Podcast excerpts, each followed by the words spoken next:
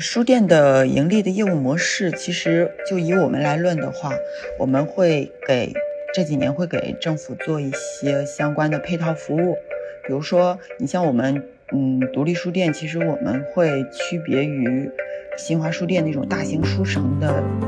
比较特色的服务。基本上像我们的日常的营业费用的话，也会靠这些项目来维持，因为其实店面的直接的营业收入其实很难覆盖掉我们的房租和人工这一块的支出，所以说更多的还是以这些就是我们去做服务来支撑我们的实体店的运营。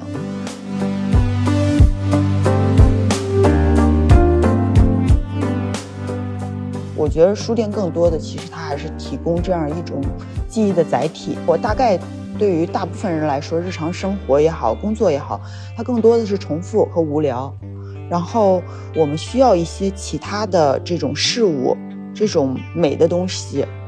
或者说一些能够让我安静下来的这样一些空间也好。别人并不会因为你是书店就给你一种。就是明明做的不好，别人还会要给你一个好评，然后即便是他给了你好评，其实他心里还是不舒服的。就是我为我的情怀买单，但我不会反复为我的情怀买单。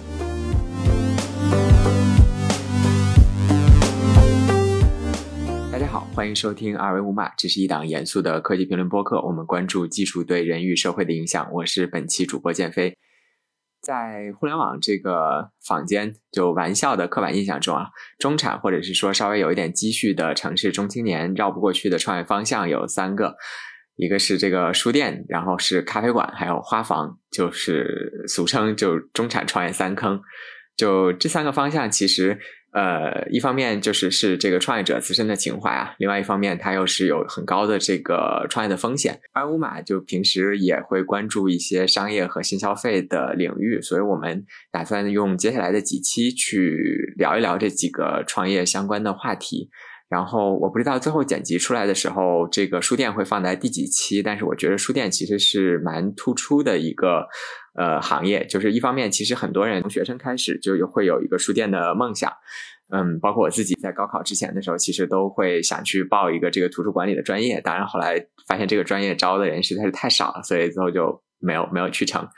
然后近近两年的话，其实也有很多这个城市的青年会认为这个。呃，书店是一个非常好的第三空间，在一些平台，比如说小红书和大众点评，去书店打卡，甚至都成为了一种风尚。但是我们同时也会听到，就是有一些老牌的知名的书店，然后一些独立的书店，因为经营压力还有疫情的原因，不得不永久关店。这个情况其实，在二零二零年的分化还是挺明显的。就是中国，其实在二零二零年，根据这个数据统计啊。呃，有一千五百七十一家的书店关闭，但是同时又有四千零六十一家的书店开，所以其实是新开店是关店的二点多倍。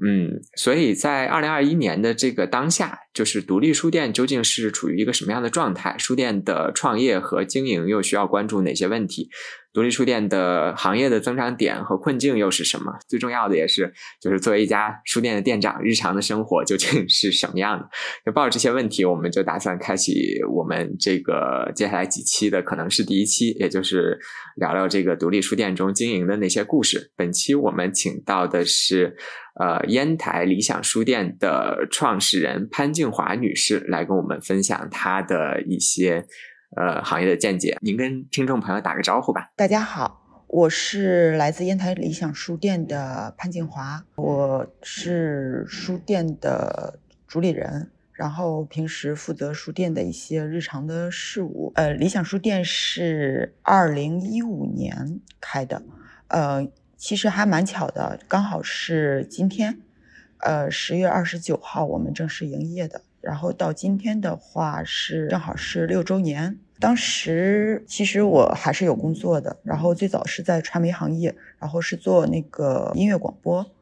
然后机缘巧合吧，我一个朋友在外地回到烟台，然后就是因为烟台这个城市它比较小，它的就业机会也比较少一些。然后我这个朋友就。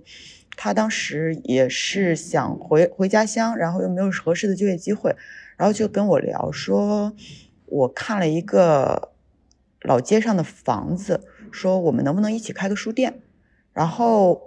因为其实就像主持人说的，我们可能从小的时候因为喜欢看书吧，就一直有一个这样开书店的这样一个梦吧。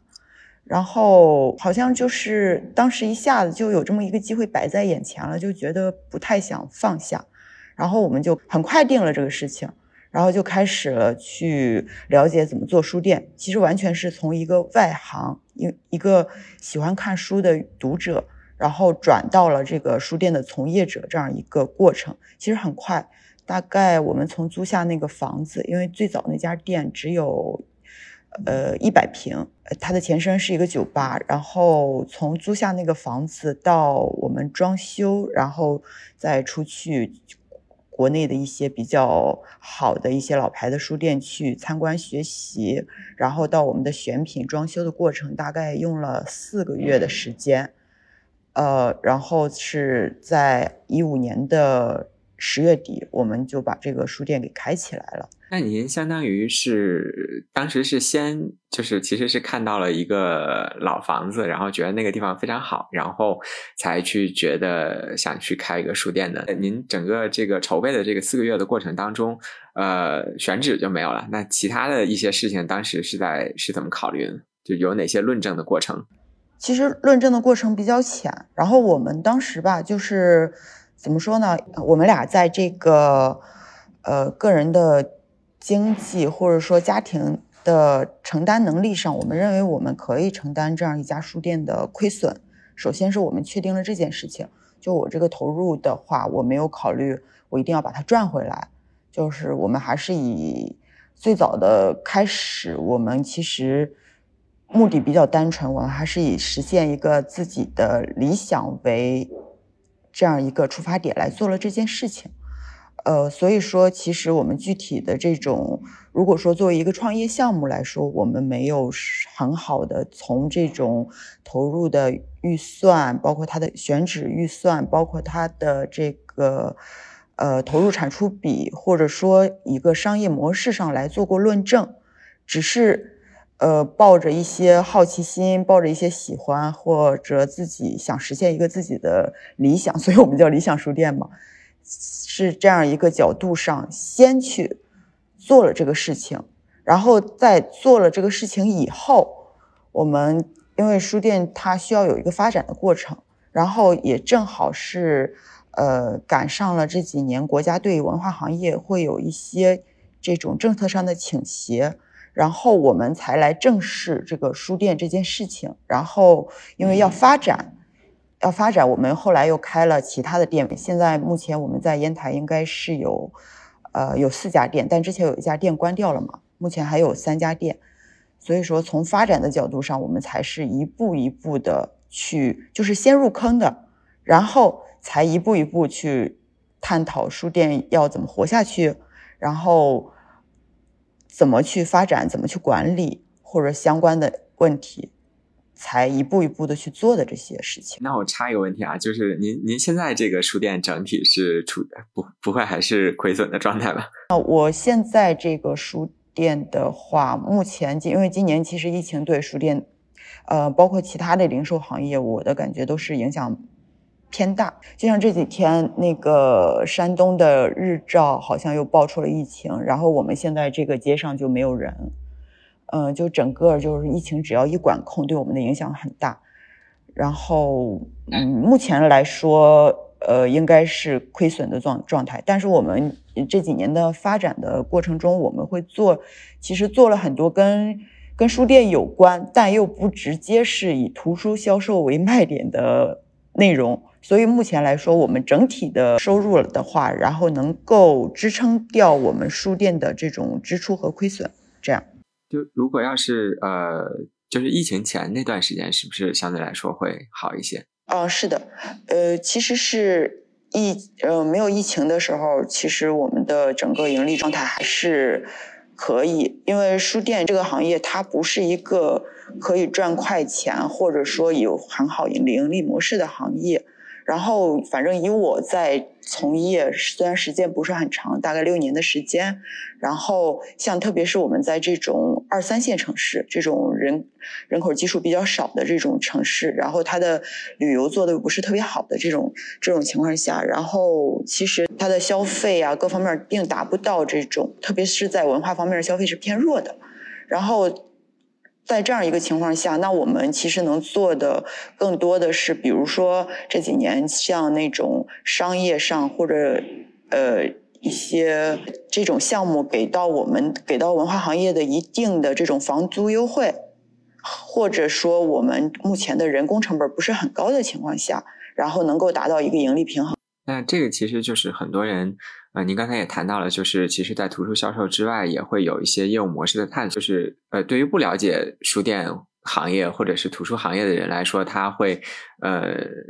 有对这个对这个行业会有一些想象嘛。就尤其是像呃一线城市的话，最近呃最近几年，其实有一些连锁书店的感觉，它其实都已经不是在靠卖书赚钱了。所以，书店这个行业究竟？除了卖书之外，还有哪些业务模式是能够为他带来比较高的收入的呢？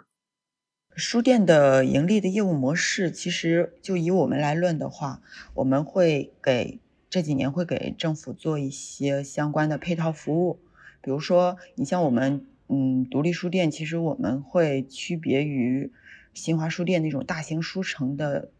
比较特色的服务就是像我们的选书，呃，像我们可以提供的一些策划这样。然后我们其实这几年因为政府的政策上其实是对文化上会有一些相关的这种关注和扶持。然后它虽然不一定是这种直接给到你钱或者什么，但是更多的是因为这样一些关注，可能会给我们打开一些。这种服务的渠道，然后像我这几年我们在做的一些工作，我们有做这个政府的大型图书馆的运营项目，然后有做参与到这种成熟书房的建设，然后有做到图书馆那种，它会有一些这种便民服务，像我们跟烟台图书馆做了一个“你看书我买单”的这样一个新书的管配。就比如说，读者可以直接来我这儿选挑选新书，然后直接我们会入到图书图书馆的系统，作为图书馆的采购，他每年会给我一定的额度。嗯，基本上像我们的日常的营业费用的话，也会靠这些项目来维持，因为其实店面的直接的营业收入其实很难覆盖掉我们的房租和人工这一块的支出，所以说更多的还是以这些就是我们去做服务。来支撑我们的实体店的运营，然后像现在还有一些模式，像我们其实算是一种，嗯，就是目前所说的新型的这种独立书店的模式，像书店加咖啡、书店加一些文化活动，或者书店加文创这样一些，就是目前大家业内所说的这种书店加的这样一个概念，呃，我们其实也都在做，但是目前来说，就是以烟台这样一个。可以说是二三线城市，然后它的城区人口不到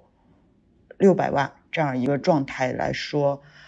我们的其实实体店的销售是比较偏弱的。你像咖啡或者说是活活动的这些呃收入的话，它其实很难去支付到我们的这种这种日常的成本消耗中。所以说，我们现目前来说，支撑我们运营的更多的是我们对外做的一些这种策划或者服务管理，或者说是呃管配这样相关的一些业务，去支撑我们的整体的书店的一个运营。这个还是呃挺新奇的啊！就是在您说之前，我其实也没有想到，就是书店这个模式其实还有呃 to B 或者是说 to G 的业务业务呢业务能力。因为我我我其实之前的想象就会像是西西弗书店那样，就是它其实是同一个空间，然后劈成了三个部分，就西西弗书店、不二生活和矢量咖啡，就相当于就书店家的那几种模式，它全都在做嘛。然后呃，北京这边的话，其实大多数都是以这种的形式在做，然后也有一些呃独立书店会做一些就是活动和策划的这个相关的营收。我不知道，就是烟台那边现在呃有那种就是一些所谓行业内比较热的连锁书店去在当地开店吗？哦，有的。烟台目前就是前年一九年开了西西弗，然后是开在烟台大悦城。然后再就是今年我们这条街上又开了一家那个中书阁，之前也有当当书城开在烟台的大学城，然后但是当那家当当大概开了有两年，现在已经关了。啊，您会觉得就是这种全国连锁的这种书店？但是它又不是以前的那种新华书店的那种、那种、那种模式的，就这种新书店的连锁品牌进驻到当地，会给当地的书店行业或者是说独立书店带来一个什么样的变化？嗯，会有的，因为现在网络比较发达嘛。作为这个普通的读者也好，就对书店感兴趣这部分人，其实大家还是在一种走在前端。嗯，像我分析一下我们店的这种顾客群来说，就我们这种店被称为有点文艺的书店。然后，像我们的顾客群来说，还是这种比如说学艺术的一些学生。或者说在在外地学习、上大学，或者说工作，然后从事这种设计啊、建筑啊，或者说是一些艺术相关的这样一个行业，其实我们的一些比较优质的客户基本上是这样一群人。然后像我们这个呃城市里边也会有一些，比如说年龄偏大七零后，他们会有很好的阅读习惯，但他们更多的会喜欢在网上买书，因为便宜嘛。这个就是我们也会有一些这种客人，但是相对来说，他们对于独立书店的关注度的话，他们会认为一你的空间不够大，然后你的书是偏少的，不够就是文学性没有那么重，然后所以说他们更多的其实还是会去这种，据我了解，就是网购的习惯比较好，比较多一些。然后，其实我们的客人还是偏年轻化，偏年轻化，就是对于新鲜事物会保持一定的关注度。所以说，这帮人呢，同样他们也会对于这种国内知名的品牌会有非常好的这种好感度和关注度。然后，这种像西佛，还有这种呃中书阁的进驻，怎么说呢？他们会。短时间内会吸引走一大部分对书店有关注的这部分客群去打卡。首先是呃，我觉得现在现在其实大家对于这种所谓的这种打卡的营销，然后会有很多人去打卡。像中书阁它的开业活动就是最美中书阁的一个打卡活动。其实虽然不是很理解，但是。他们作为就是国内比较有名的这种书店品牌来说，确实是会吸引很多的关注度过去。其实对于本地的书店来说，呃，会有一定的影响，但是也同时其实也是一种一种促进，因为他们嗯，不管说是从品牌的建设来好也好，就是。或者相关的他们一些这种基础业务来说，人家是做的比较成熟，会有很好的空间值得我们去学习。就我自己平时我也会去逛，然后也会去看，就就是你不需要去别的城市去看人家怎么做，你可以在自己的城市就近可以看到一些这种好的呃，就是这种比较有名的品牌，然后它的运营模式是什么，然后他们是怎么选书的。然后他们在做哪些内容？这个我们其实也是有互相切磋的空间的。其实，因为作为本地的书店来说，你像烟台这个城市，最早在我们开书店的时候，它是没有非常有名的这种新型的独立书店的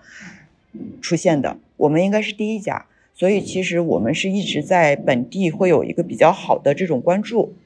然后，嗯，这几年吧，我们也在不同的区域在开店，也不同类型的店。比如说，我们最早的店是开在我现在这条街上，这条街没改造之前，就是烟台海边的一条老街，有一定的历史背景，是烟台最早开铺的一条老街。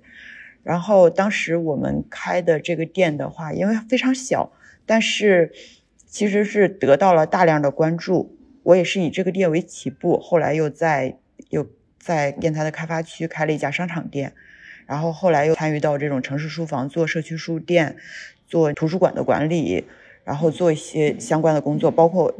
我们还有一家书店在海边的一个美术馆里开了一家美术馆的书店，然后后来又回到长安街，因为长安街改造完了以后，我们其实是那家老店关了以后，我们又回来重新开了一家。然后到现在这家店，就是它是有一个过程，有一个过程。其实我们也是一直在学习和磨合。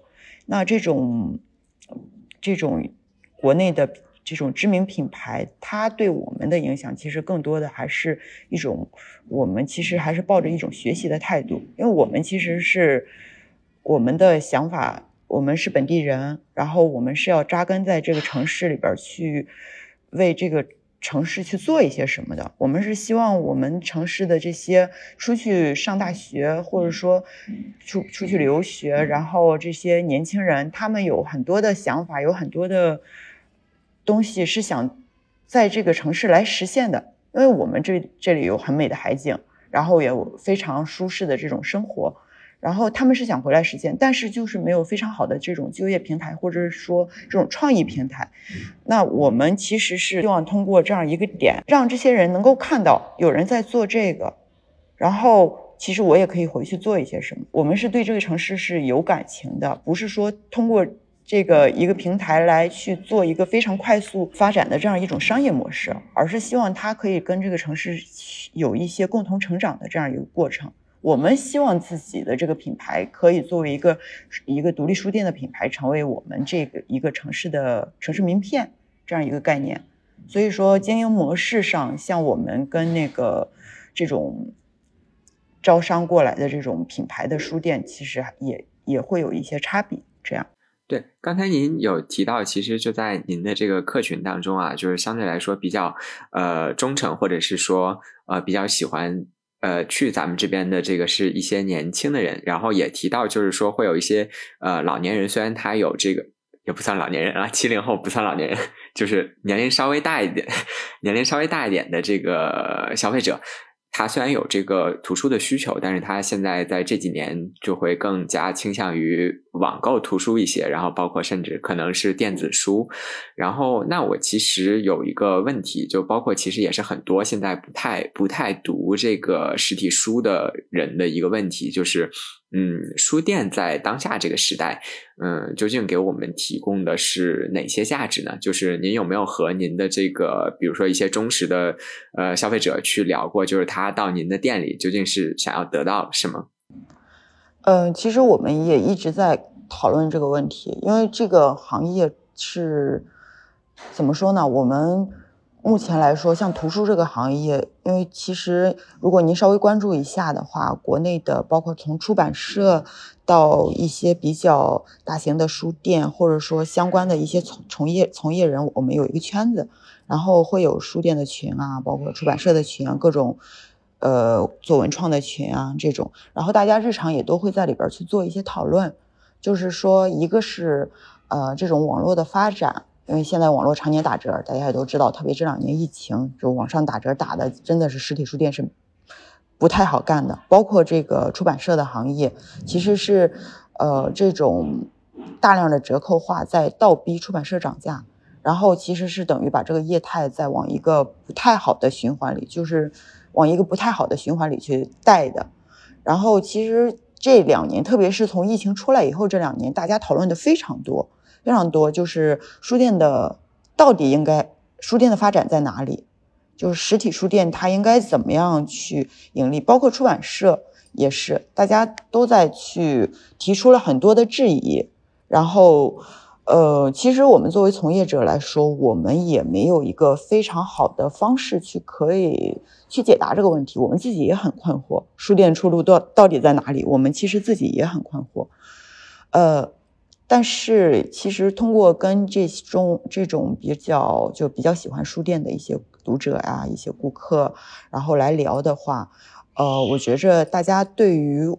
我们对于实体书店的一种需求，更多的是一种精神需求，就类似于像前几年我们在说咖啡馆是一种第三空间这样。其实书店呢，它更多的也是在提供这样一种空间，然后这种空间，它你你可以在这儿阅读，因为现在其实社会压力还蛮大的，然后相对也比较浮躁。你像我们这种空间的话，我们会提供咖啡，提供阅读，然后提供很多的附加值，然后呢，嗯。其实很多的顾客他来到书店还是要去去需要一些这种附加值，因为其实我们有说，呃，你在实体书店买书的感觉，就像你跟书的偶遇，它具有偶然性和随机性，呃，特别像我们这种这种独立书店，你可能是来走进这样一家书店，然后你从书架上拿起一本书，你会因为。书的量都是比较大，然后你你会觉得会有一种缘分，他跟你在网上去下单，比如说哦，今天当当五折，然后我去买了几本书回来，可能我不看就直接把它放起来了。这种，呃，它的区别更多的是这种真实的触摸和体验感吧。我觉得很多人像包包括我自己，我去到任何一个书店，呃，基本上我都会买书。我会去买挑我自己喜欢的书，然后去盖一个书店的章。我因为我做个人作为一个也算是一个爱书的阅读者来说，我也认为它是一种我个人内心的一种仪式感。我会喜欢做这件事情，然后买一本书，比如说回来的火车或者说是飞机上，我拿出来看一看，或者说回来去翻一翻，因为这种。买书这个消费它并没有那么高，但是它会给你带来一些不同的东西，一些好的记忆吧。我觉得书店更多的其实它还是提供这样一种记忆的载体。我大概对于大部分人来说，日常生活也好，工作也好，它更多的是重复和无聊。然后我们需要一些其他的这种事物，这种美的东西。或者说一些能够让我安静下来的这样一些空间也好啊，或者说一些呃一些具体的东西，包括你看书店，像我们会做一些这种呃文化活动，像我店里会做这种作家的分享，然后会做这种独立音乐的演出，然后也会做一些日常的这种。像手工体验啊，或等等等等各种的一些一些活动，他通过这种参与，他可以认识一些跟自己有关联的人，就是大家喜好相同的人。就是抛开我日常的工作，我可以通过这样一个渠道接触到很多我平时不太接触的东西，它是我另外的一种生活。我觉得其实书店大，就我们能够想到的是，是给。我们的读者，或者说喜欢我们的人，提供这样一个有很多可能性的空间。对，我觉着啊，这一点我还挺有体会的，就是我觉得。其实逛书店，我其实比较习惯电子阅读，但是，但是我其实觉得每一次逛书店的那个过程，确实和，嗯，比如说我打开微信读书或者是打开京东选书的那个感觉是完全不一样的。就反而是后者会有一种非常功利的感觉，就是因为我想要知道 某种书，或者是最近因为它在打折，所以我现在要去买的那种感觉。然后反而是去逛书店的话，尤其是一些嗯独立书店的话。会经常会看到，就是书店的店长或者是他的运营在选书的策略，通过选书的策略去表达出一种嗯思想或者是气质。然后在这种情况下，哎，我还经常的就是会在线下书店发现一些我在嗯网上死活也找不到，就是虽然那个书是在网上卖的，但是我在网上是完全不可能和他相遇的一些书。然后我也是那种就是嗯，虽然就是。大多数书还是读了电子版，但是每次去书店都还是要买书的那那种人，我觉得那个感觉还是还是挺不太一样的。对你像，其实大家这几年对于独立书店的说法，更多的说是提供一种人与人与书相遇的这样一个空间。呃，我觉得其实呃，我们做到现在来说，其实书店它作为一个零售业态的服务行业来说，我们的收获。开书店的收获上，因为我们可以结识到很多有意思的人，就是我我们在给出的同时，他也会给我们一些反馈，然后互相之间会产生一些碰撞，这种会觉得很有意思，会有一些嗯，奇思妙想，会有一些其他的东西。当然，这个行业除了赚钱能力比较微弱之外，它能给你的收获真的是还蛮多的。对，但是哎，我们我们这一期还是就是因为是从创业起头嘛，所以还是要问一些非常 boring、非常 无聊的商业问题。所以就是，那就是如果我们把这个书店作为一门生意的话，它会有哪些？关键的指标是衡量它的好坏的呢？就比如说，您会，您可能会用哪些指标去衡量您自己的每一家店是到一个什么水平？我们其实，呃，如果说衡量一个书店的好与坏，其实，呃，一看你的这个书店的业态，比如说你的业态是以书的销售为主，然后那其实就是你的选书的。选书分类，它能不能能不能够跟顾客产生关系？你的选书体系能不能让你的这种吸引进店的顾客产生共鸣？这样一个，就说，嗯，好的书店它还是在这种，呃，比如说选书分类陈列，嗯，这样一些内容上，它会跟你进店的顾客产生一种互动，让人很直观的可以去选到他喜欢的书。然后我认为这是一种比较好的体验，啊，像我们还有一些，比如说有咖啡，或者说有简餐、有文创这样一种其他的业态的复合业态嘛，我们称之为。那更多的其实还是你的选品、你的结合，因为其实我以我的经验来说，我认为复合业态是一种不是很好做的业态，就是。大家的理解往往是说，哎，你书店，你只卖书不赚钱，然后你再卖点咖啡，你再做点活动，你这样是不是就可以赚钱？但是我是认为，其实每一个行业它都有自己的这种，你要把它做好，其实都很难。就像如果你做书，你要有好的选品，呃，你又要要有好的陈列，你你要有有好的推荐，你怎么让你的这种你的顾客？能够选到他喜欢的书，并且得到，因为大家为什么会在喜欢在实体书店买书？更多的他买的还是一种附加值。那你能不能给到他预期的这种附加值？然后这是考核书的一个标准。那。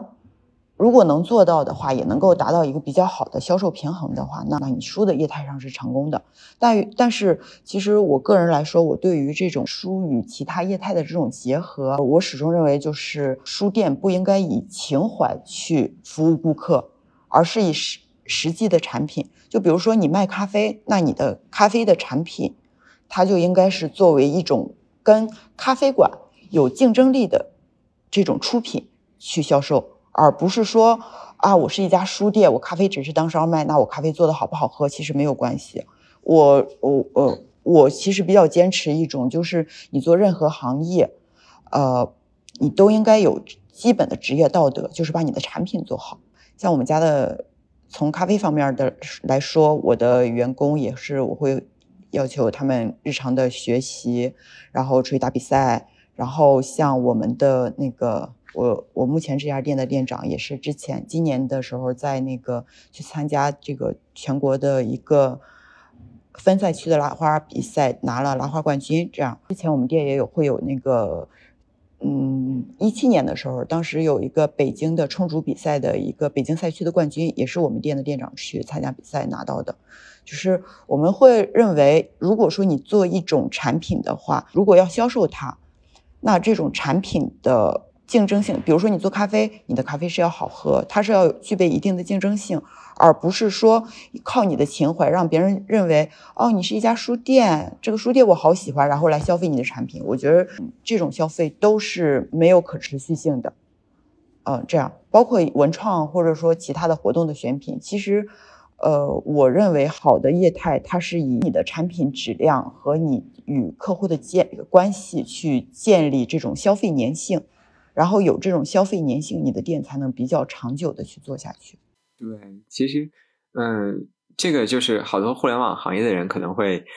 呃，没有想到，就是或者是说，就是没有意识到，就是其实嗯，实体创业还有一点不同，就是你每开一个新业务，其实这个成本还是蛮大的，就不只是人力成本，就包括呃，像一个书店，如果要是真的开始做咖啡或者是简餐的话，它需要餐饮的那些证照，还有相关的检查，也全都背进去，其实也是蛮大的一部分成本，而不是像很多人说，哎，我开个书店，然后书不赚钱，我就靠卖咖啡赚钱。其实之前也有。一些就是对书店感兴趣的人会来会来跟我聊，然后就说我也想开一家店。那你们书店是靠什么赚钱的？你们是不是靠卖咖啡啊，或者说做活动去赚钱？然后我也会跟他说，我说其实如果说书店卖咖啡，你的咖啡做不好的话，那其实它是第二个坑，就是这个东西不是这样算的，就是。比如说，还有人问我，你们书店为什么不做餐啊？因为我认为餐饮的成本控制和餐饮的这标准化管理，或者说你做的餐饮的好不好吃，然后你的这种菜谱应该怎么定，来怎么适应你的消费者，它是另外一个行业，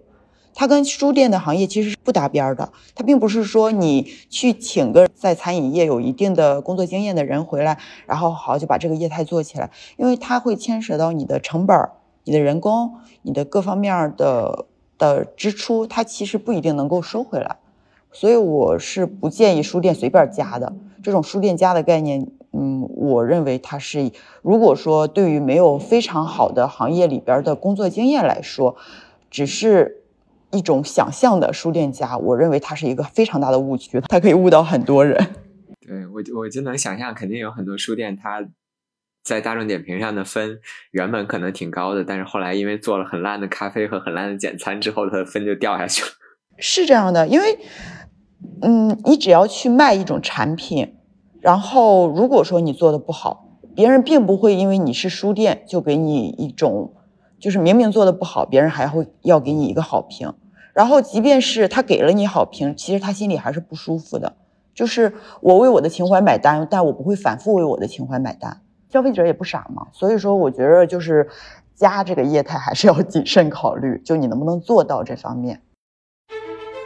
好消息，好消息，二维码建听友群了！为尽快回笼粉丝，所有主播上班摸鱼陪您聊。进群还能了解二维码最新活动动态及选题展望。进群请认准微信个人号二维码全拼，二维码全拼，马小二恭候您的到来。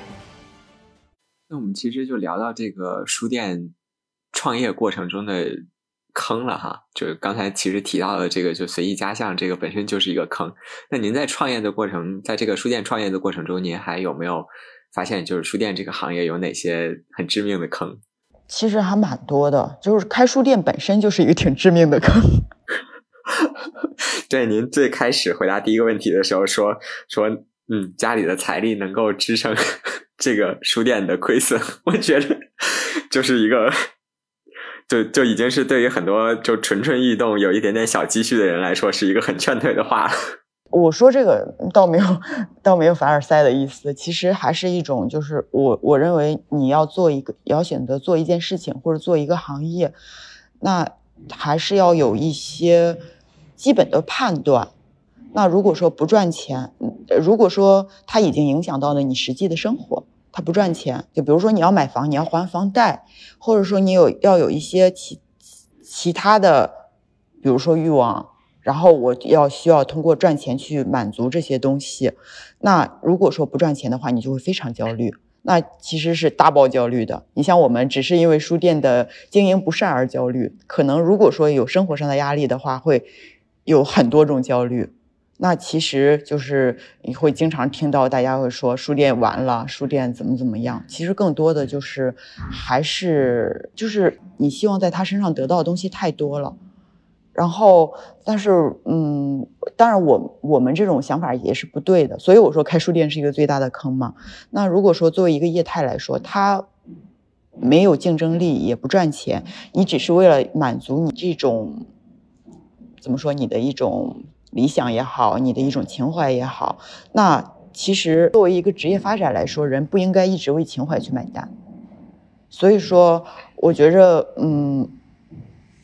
这样也是不对的吧，也是不对的。我们其实是一种比较怎么说，比较特殊的一个类型吧。然后，但是国内还有一些做的比较好的，然后从一家独立书店发展成一个。呃比较有实力的一个书店品牌，这这样一这样一些店，那它应该是有更好的模式，或者说有更好的这种这种实体空间去支撑它的发展。这跟我们其实还是不太一样的。我觉得，嗯，可能他们的发展模式，或者说，嗯，就是他们的团队背后有更好的能力。当然，其实开书店是这样，就是，呃，如果说你什么都没有，应该书店是开不好的，因为这个行业它其实还蛮挑人的，就是，嗯，你什么都有，你并不一定会把它做好。但是如果什么都没有，只是说。我要去卖书，那目前以中国这个图书行业的这种窘窘境来说，我认为可能会对这个行行业非常失望。所以其实你看发展好的那种那种书店的话，它其实背后都会有一些其他的呃渠道能力眼界。我是认为这个团队如果他不做书店，他做别的行业可能也会更更赚钱。这样。所以说，他如果能够做好书店的话，他一定是这样的。比如说，他本身就像我认识的好多书店老板，他本身是一个建筑师，他会做设计，然后他在一些圈子里边会很有名气，然后就是它本身的价值已经大于书店的价值了，那它可能给书店带来更多的东西。这样，书店其实相对来说还是一个创业门槛比较高的行业，它嗯，不只是不能让别人为情怀买单，也。也最好不要是为自己的情怀买单的这么一个状况，这个可能是整个书店创业过程中最大的坑，对吧？是这样，我是认为就是要有一个合理的规划。所以其实我，嗯，我开书店这几年，因为聊过不少的年轻人，就是比如说我家里，呃，我就说我父母会支持我一部分资金，我想创业这种，那对于我来说，我其实还是劝人家尽量。不要先去踩坑，那你在在这个呃职业的初期，你还是要给自己建立一种比较好的这种职业走向。然后，当你对这些职业也好啊，对一些呃现实的事物有，或者说你的职业渠道有一定的见解以后，你再去综合的判断，说我能不能创业，或者说我能不能开一家我喜欢的店，这个。我觉得这个可能虽然是比较保守，但是更多的话可能是更少踩坑。就是说，我知道它大概率可能是个坑，但是我还愿意去踩的原因是我有一定的判断力，我并且对它可能出现的风险做过了一定的预估，然后我有能力去对我的选择去负责任。我认为这样的就是。这样的人可能更适合去做这样一件事情。当然，我只说的单体创业，如果说没有其他的非常好的这种背景和或者渠道，只是因为喜欢这个行业，嗯，想进来的话，如果有一些其他的背景渠道，这个就跟我说的这个就没有什么太多的关系了。到下一个环节的话，其实就想聊一下您在整个书店创业过程中的这个。个人的生活方式了，就是因为其实很多人，呃，在这个去想书，就是书店之所以会成为，就是呃一开始提到的说这个所谓的中产中产创业三坑，也是因为它，嗯，好像是一个非常好的生活方式，就开一家书店 给给人的给人的感觉。但是我后来其实也和北京这边的，就我考上图书馆里的 同学有聊有聊过。就他们会说，他们会用一个特别简短的画面来描述，说这种幻想是不切实际的。就说说书只有放在书架上的时候，它才是有情怀的。但是你在不管是在图书馆工作还是在书店工作，你就像是在搬砖一样，就是实体的一本一本书在搬。就书店日常的这个工作是会是一个怎么样的？就是您作为一个书店店长的话，嗯，其实我觉得这个同学说的基本上就是这个意思。就是因为我们每天大概率打交道的都是书、书和人，这样，然后，嗯，像我们就是订书，然后书书到店以后去整理、去入库，然后去上架，然后每天去做的，再就是我们还会有咖啡吧台，然后，呃，有相关的其他的一些一些东西，就是基本上我们做的呢，就是呃整理摆放，然后盘点，然后真的就像在搬砖一样，然后每天的其实做咖啡的过程可能是一种比较比较享受的过程。其实我认为它不外乎就是一个服务行业。服务行业，然后只是说你面对的顾客，他是一他是一些比较喜欢书的人。这样，如果说只是作为一种工作来说，它跟其他的工作上没有什么太多的不一样的东西吧，就是都是在这样一点一点细节去做。嗯，然后比较可能我个人来说，因为比较喜欢书。然后我会认为，就往书架上上书，然后按照我的想法去整理书架、去摆书，对我来说是一种比较享受的过程吧。所以，就是如果你喜欢他的话，他就不是搬砖，他就是一种情怀。然后，如果你不喜欢他的话，其实他就是搬砖。那您在这个创业前后，就是您您也是最早，其实呃相对来说是比较有情怀去决定开的那家店嘛。从最开始的时候，其实都没有经过特别严谨的呃商业上的论证。那就是您现在觉着，就是这个作为书店店长的这个创业的这个生活，和您最开始预期的那个是符合的吗？其实差别还挺大的，因为开店的初期，其实我还有工作。我之前有说过，我最早的时候是在。传媒行业，然后是做那个音乐电台。我是在开第二家店的时候辞职的，然后因为当时就实在找不着合适的人去做相关的这种书店的日常管理的工作，然后这个我新开的那家店离我的工作单位又非常远，然后一个在西，一个在东，就开车的话可能要一个半小时，这样就太远了。然后确实是不是很方便的情况下，我是把工作辞掉，然后专门过来做书店的。其实最早的时候，因为它作为我的副业来说，我是一种享受吧。更多的是你会发现你的生活忽然变得充实和有趣了，就不是原来的那种每天只是上班上下班，然后去做你要做的工作。你会发现它忽然多了很多你你不了解你，但是它又很有意思。每天那会儿会。觉着过得非常充实，这是第一家店的状态，然后会去想创意，我们怎么把这家店做得更好？我喜欢哪些书，我要把它推荐给谁？就是每天会有很多的想法和最初期的创业激情吧。然后到后来的时候，当我去辞职了下来，专门去做书店的管理和运营的时候，那更多的其实就要每天面对这个，我们后来就有员工了嘛，有员工有团队。然后就要每天面对这个员工的日常管理，我们怎么去把这个产品做得更细，然后怎么让这些我们的团队的人大家处在一个比较合适，就是在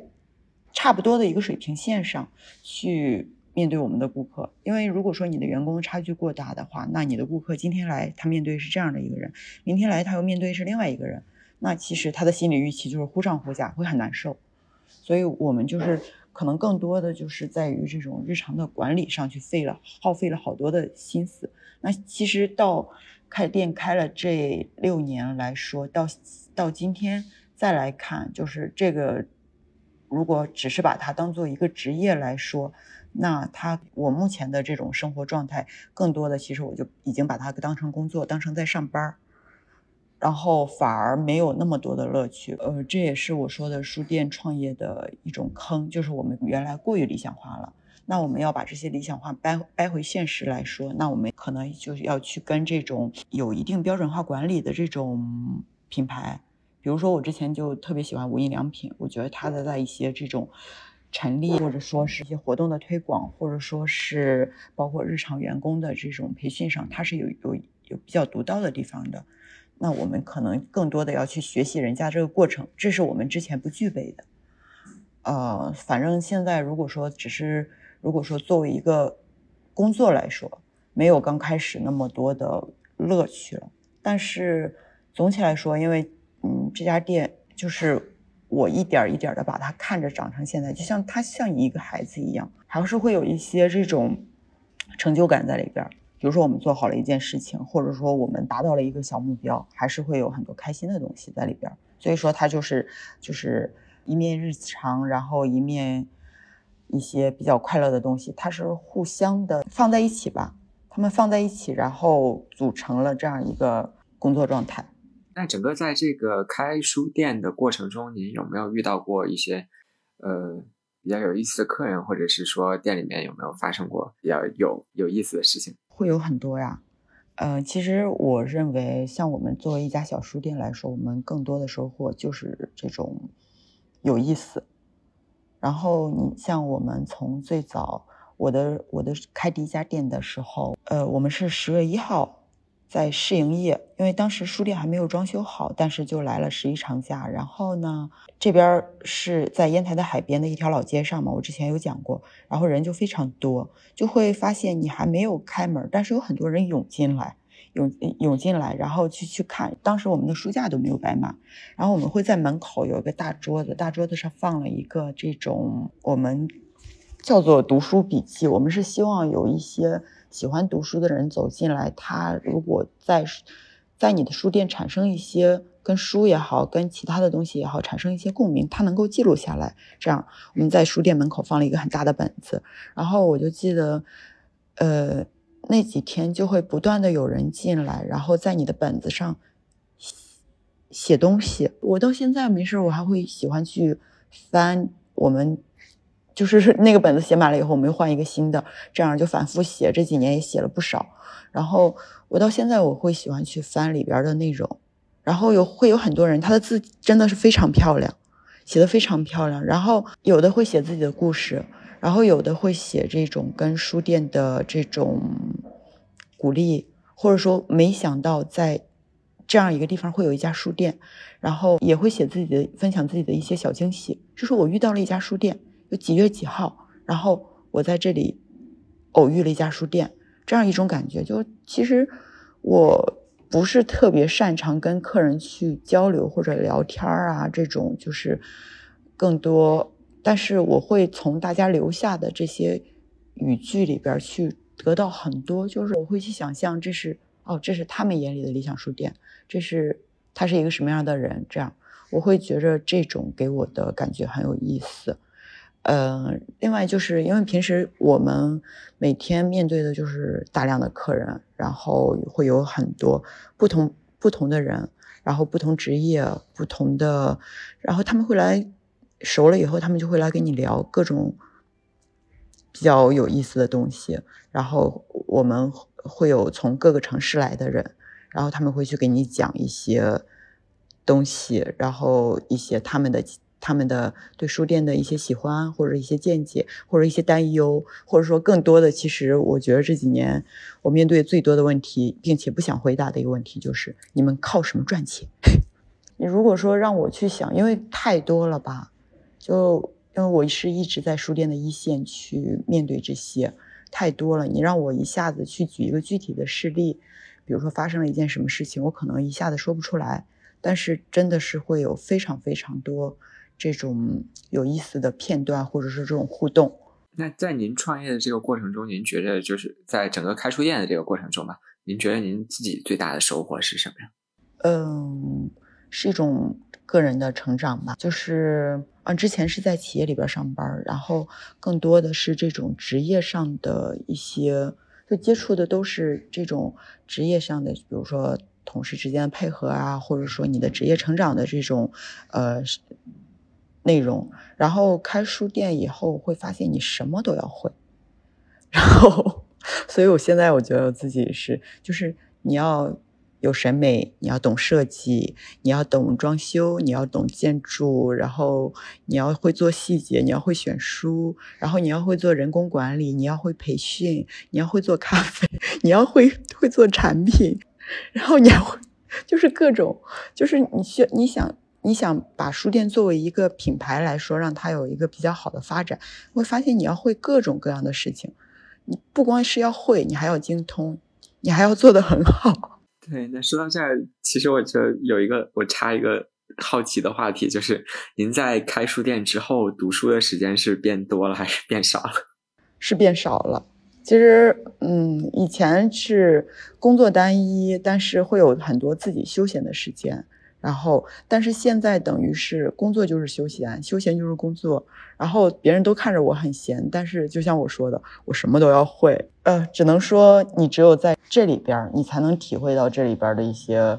快乐也好，烦恼也好。但是我觉着，像我的收获来说，我会感觉，呃，很多事情，如果说你只是去想、去看、去说，其实它是没有什么用的。你必须要先进来，